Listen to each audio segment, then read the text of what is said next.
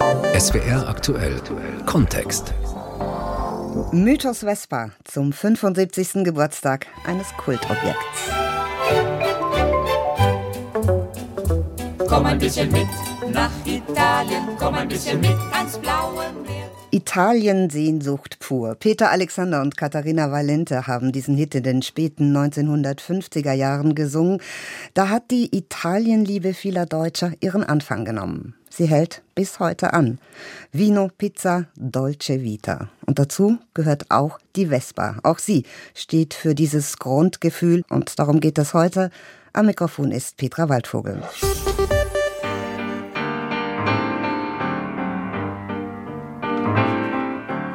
Wir, wir. Es war vor 75 Jahren, da knatterten die ersten Vespas durch italienische Straßen.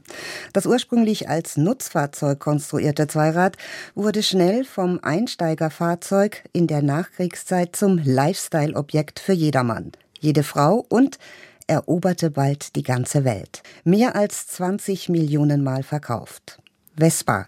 Der Name steht für sich. Er verspricht Leichtigkeit und Beweglichkeit. In der modernen Mobilität ist der Roller deshalb wieder voll im Trend. Alles begann in der Toskana. Dort nahm die Geschichte ihren Anfang. Oder war es doch in Rom? Jedenfalls war es ein Hollywood-Film, der in Rom spielt und in Rom gedreht wurde, der den Roller zum internationalen Renner machte. Und genau damit startet jetzt auch der Beitrag von Siegfried Tesche. Der amerikanische Journalist Joe Bradley kurft mit Prinzessin Anne auf einer Vespa durch Rom. Er zeigt ihr die Sehenswürdigkeiten. Als er kurz anhält, setzt sie sich nach vorne und das Chaos beginnt. Hey, scusi. Hey, Anja, warten Sie! Unerfahren rauscht sie durch einen Markt, missachtet Verkehrsregeln. Schließlich landen die beiden vor Gericht. Auf einer Vespa zur Trauung in die Kirche fahren. Das war gut, Joe ist ein glänzender Lügner. Die lustige Sequenz aus Ein Herz und eine Krone mit Audrey Hepburn und Gregory Peck brachte ihr einen Oscar ein und bescherte dem Roller weltweite Aufmerksamkeit. Dabei war der schwach motorisiert und nur eine Alternative. Der Italiener Enrico Piaggio hatte Flugzeuge für den Krieg konstruiert. Doch nach dessen Ende brauchte die Nation ein einfaches Transportmittel. Stangen legen, Kuppeln starten und Gas. Piaggios Erfinder Corrodino Dascanio wollte vor allem Einfachheit. Ein verkleideter Motor, an dem man sich nicht die Finger schmutzig macht. Einen möglichst leichten Reifenwechsel. Er ging von der Sitzhaltung eines Menschen aus. Schmale Taille, rundliches Chassis, 98 Kubikzentimeter, nur 3,2 PS. Das reichte für gerade mal 60 Stundenkilometer. Die Vespa 98 war geboren. Und jetzt kann ich zu allem Überfluss auch noch nach Hause laufen. Aber Monsieur, wenn Sie gestatten, würde ich Sie gerne mit meinem Roller nach Hause oh, das fahren. wäre wirklich sehr liebenswürdig. Und mir ein großes Vergnügen, Monsieur. Alles klar? Ja, ich bin soweit. Ah! Doch das surrende Ding kam an.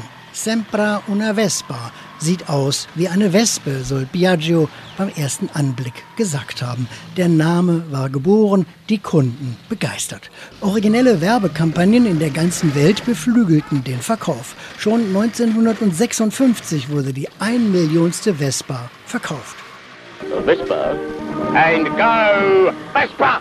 Es gab sogar einen Spot, in dem King Kong zwar die Fahrerin verspeiste, ihre Vespa aber unberührt ließ und sogar streichelte. Zudem tauchte der Roller in vielen Filmen auf. Haben Sie Ihren Koffer schon? Ich hole meine Vespa ab. Tja, hätten Koffer nur Wenn Sie Räder. mich jetzt bitte entschuldigen würden, Monsieur. Ja, Ah, ja. Da ist sie, mein bestes Stück. Wir fahren nach Deauville mit Louis de Finesse. Nicole Kidman, Ben Stiller und auch Sting fuhren Vespas in Filmen. Auch wenn der damit so seine Probleme hatte. Phil Daniels, Hauptdarsteller des Films Quadrophenia. Could not. Sting konnte nicht mit der Vespa fahren. Er hatte Angst, seine Füße abzusetzen und kämpfte sehr mit sich. Mir hat es viel Spaß gemacht, mit der Vespa zu fahren, aber das Risiko fuhr mit. Einer der Stuntmen brach sich ein Bein und es gab weitere Verletzungen. Few crunches. Und dennoch, die Zuverlässigkeit rief viele Interessenten auf den Plan. Für den Indochina-Krieg baute Piaggio Militär-Vespas. Der Italiener Giorgio Bettinelli fuhr 254.000 Kilometer mit seiner Vespa. Im Juni 2018 gab es in Stuttgart sogar einen Raubüberfall, bei dem die Täter auf zwei Vespas flüchteten. Heute sind speziell die frühen Modelle Wertanlagen. Die älteste Vespa, die dritte jemals gebaute, wurde im März 2017 versteigert. Der Zuschlag erfolgte bei 182.499 Euro. Also bloß nicht über eine Klippe stürzen lassen, wie am Ende des Films Quadrophenia. Die Erfolgsgeschichte der Vespa. Filme und Filmstars haben zu ihrer Popularität beigetragen, ob jetzt Audrey Hepburn oder Sophia Loren. Sie gaben auf dem Roller eine bella Figura ab, konnten vor allem Bein zeigen. Viele Filme sind ohne den zweirädrigen Flitzer gar nicht denkbar. Josef Karcher ist in der SWR Aktuellredaktion der Italien-Experte. Herr Karcher, ein Phänomen. Warum ist das so? Im Kino ist es in der Tat ein Phänomen. Es gibt nämlich einen Hauptgrund. Es sind die schönen Bildmotive, die die Vespa liefert und die Botschaften, die dadurch vermittelt werden. Die Hauptdarsteller, wir haben jetzt von Audrey Hepburn und Sophia Loren gehört, sind immer zu sehen. Meistens haben sie keine Helme an. Das Ganze spielt an der frischen Luft, in faszinierenden Landschaften. Und dann, das ist ja fürs Kino ganz wichtig, es gibt Bewegung. Ganz egal, ob es sich jetzt um eine rasante Verfolgungsjagd handelt oder um eine Spazierfahrt eines verliebten Pärchens. Die Vespa ist sozusagen äh, das Vehikel dafür, dass das auch funktioniert. Man kommt mit ihr einfach gut voran, durch dick und dünn eben. Und sie ist selbst ja auch so etwas wie eine Hauptdarstellerin. Das liegt natürlich an ihrem formschönen Design, an ihren Kurven. Und man kann mit ihr auch farbliche Akzente setzen. Kurz gesagt, sie ist wie gemacht fürs Kino der perfekte Star und deshalb fast schon selbstverständlich. Ein ganz neuer Film ist gerade angelaufen, nämlich die Geschichte der Vespa und des Firmenpatriarchen Enrico Piaggio. Bei uns über den Streamingdienst Netflix zu sehen, lohnt es sich denn? Dieser Film ist zwar noch nicht synchronisiert, aber auch mit deutschen Untertiteln lohnt er sich in jedem Fall, ganz klar. Er erzählt nämlich nicht nur die Firmengeschichte mit all ihren Höhen und Tiefen, sondern er liefert auch zwei ganz nette romantische Liebesgeschichten. Da ist zum einen Enrico Piaggio selbst, der sich zwischen zwei Frauen entscheiden muss, und zum anderen ist da die junge Susanna, eine Kunststudentin, die in der Werbeabteilung von Piaggio arbeitet. Sie verliebt sich in einen amerikanischen Journalisten, der für die Dreharbeiten nach Rom gekommen ist, um darüber zu schreiben. Für den Film Ein Herz und eine Krone haben wir ja eben schon gehört. Und beiden gelingt es, den Regisseur, es war damals William Wyler, deutschstämmig, davon zu überzeugen, dass das Traumpaar Gregory Peck und Audrey Hepburn mit einer Vespa durch Rom unterwegs sein soll. Das Witzige dabei ist, dass sich da ein doppelter Kreis sozusagen schließt.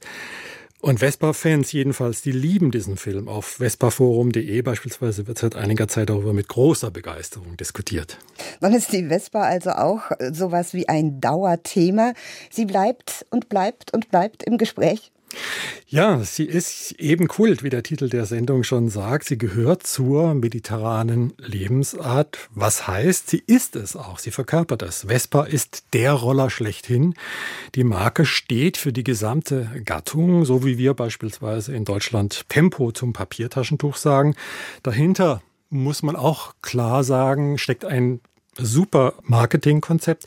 Piaggio weiß, sein Produkt auch immer gut zu präsentieren. Einerseits hat es ja diesen nostalgischen Grundcharakter, sage ich mal. Andererseits hält man auch mit der modernen Entwicklung Schritt. Zum Beispiel wurde schon früh eine Automatik-Vespa eingeführt und seit einiger Zeit gibt es natürlich auch eine E-Vespa. Und das klassische Vespa-Gefühl, das bleibt dabei nie auf der Strecke. Trotz Helm schafft es Piaggio so, diese Tradition zu bewahren?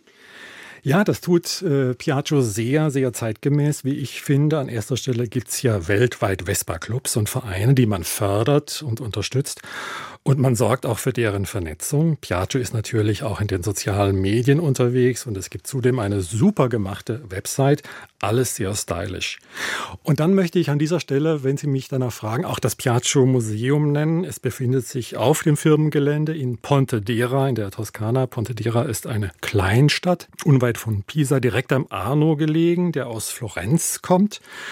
Und allein wegen dieses Museums sollte man nach Pontedera kommen. Dort sind jedenfalls äh, weniger Touristen als in Florenz, in den Uffizien oder in Pisa am schiefen Turm. Es ist ein schickes Gebäude mit 5000 Quadratmetern Ausstellungsfläche immerhin. Und das lässt die Herzen der Vespa-Fans einfach höher schlagen. Dabei ist Viaggio gar nicht museal, sondern hat im Jubiläumsjahr nochmal richtig aufgefahren.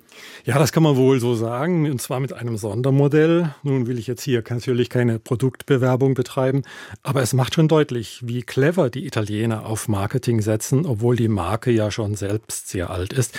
Man muss sich halt trotzdem immer wieder was Neues einfallen lassen, neue Generationen für sich gewinnen. Es ist das Sondermodell, das voll auf Retro-Schick setzt, die klassische Primavera, auf Deutsch Frühling, und zwar in Metallic, jetzt Überraschung Metallic Gelb. Das ist jetzt so eine Farbe, die man sich nicht so vorstellt, aber es ist nichts Zitronenartiges. Damit hat es nichts zu tun. Es ist eher so ein verwaschenes, zartes Gelb. Eine Farbe, wie man sich so einen toskanischen Palazzo vorstellt. So würde ich das wohl eher beschreiben. Ich möchte aber auf die technischen Details gar nicht weiter eingehen, sondern nur auf die Besonderheiten, mit denen es gelingt, Kunden zu erobern und vor allem Kundinnen. Die Sitzbank nämlich ist aus ganz weichem Leder und dazu gibt es eine passende, runde Gepäcktasche.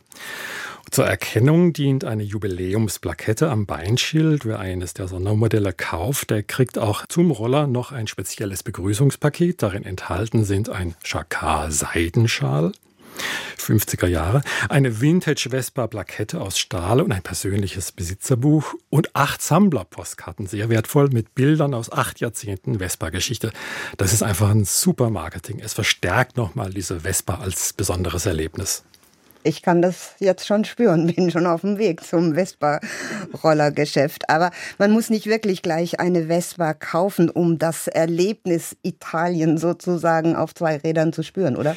Natürlich nicht. Und das ist jetzt mein Tipp, den ich auch schon praktiziert habe. Wenn man schon in Italien ist oder sein sollte, dann kann man natürlich eine Vespa auch mieten. Viele Hotels bieten das an, beispielsweise für einen Tag oder eine ganze Woche, je nachdem. Der unschätzbare Vorteil dabei ist, man kommt in jede Altstadt rein, sei sie auch noch so eng durch jede Gasse. Das zum einen. Zum anderen, wenn man an einer Küstenstraße klassisch entlangfährt, zum Beispiel die Amalfitana, dann kann man das richtig genießen, vor allem staufrei. Vespa, das ist einfach Italien-Feeling pur. Nur Venedig, glaube ich, da geht die Vespa nicht. Aber das jetzt war nur ein Scherz. Wer will schon nach Venedig, wenn man mit der Vespa fahren kann? Mille grazie. Erstmal an meinen Kollegen Josef Karcher. Vom Vespa-Fieber sind auch hierzulande ganz, ganz viele infiziert. Wir haben in unserem Archiv nachgeschaut und viele Berichte über Vespisti im Südwesten entdeckt.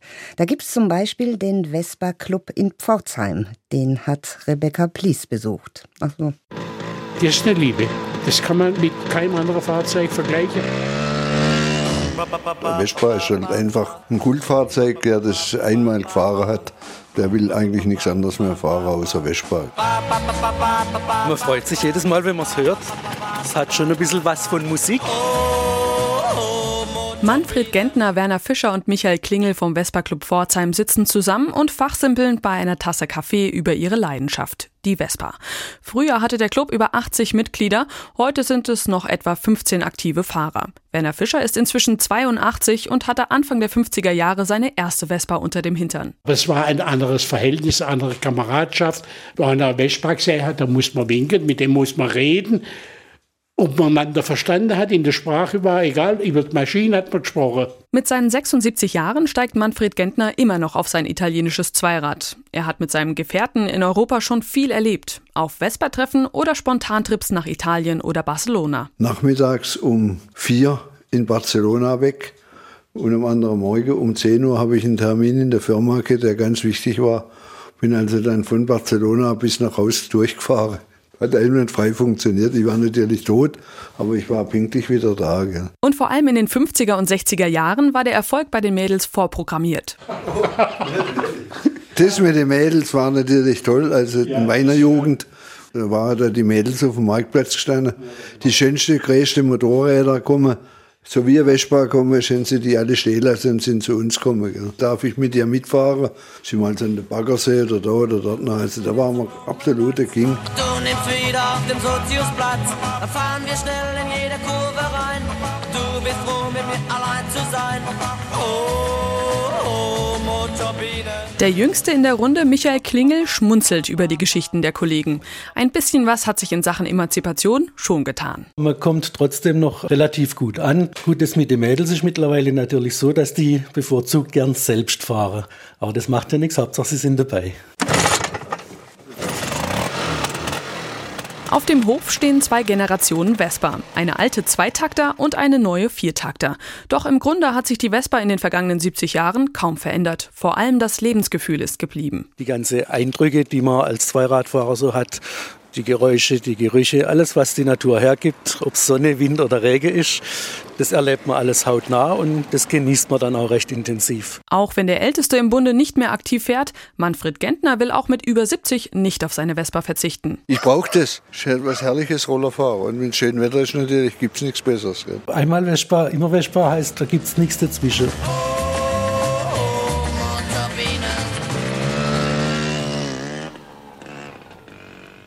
75 Jahre und kein bisschen leise.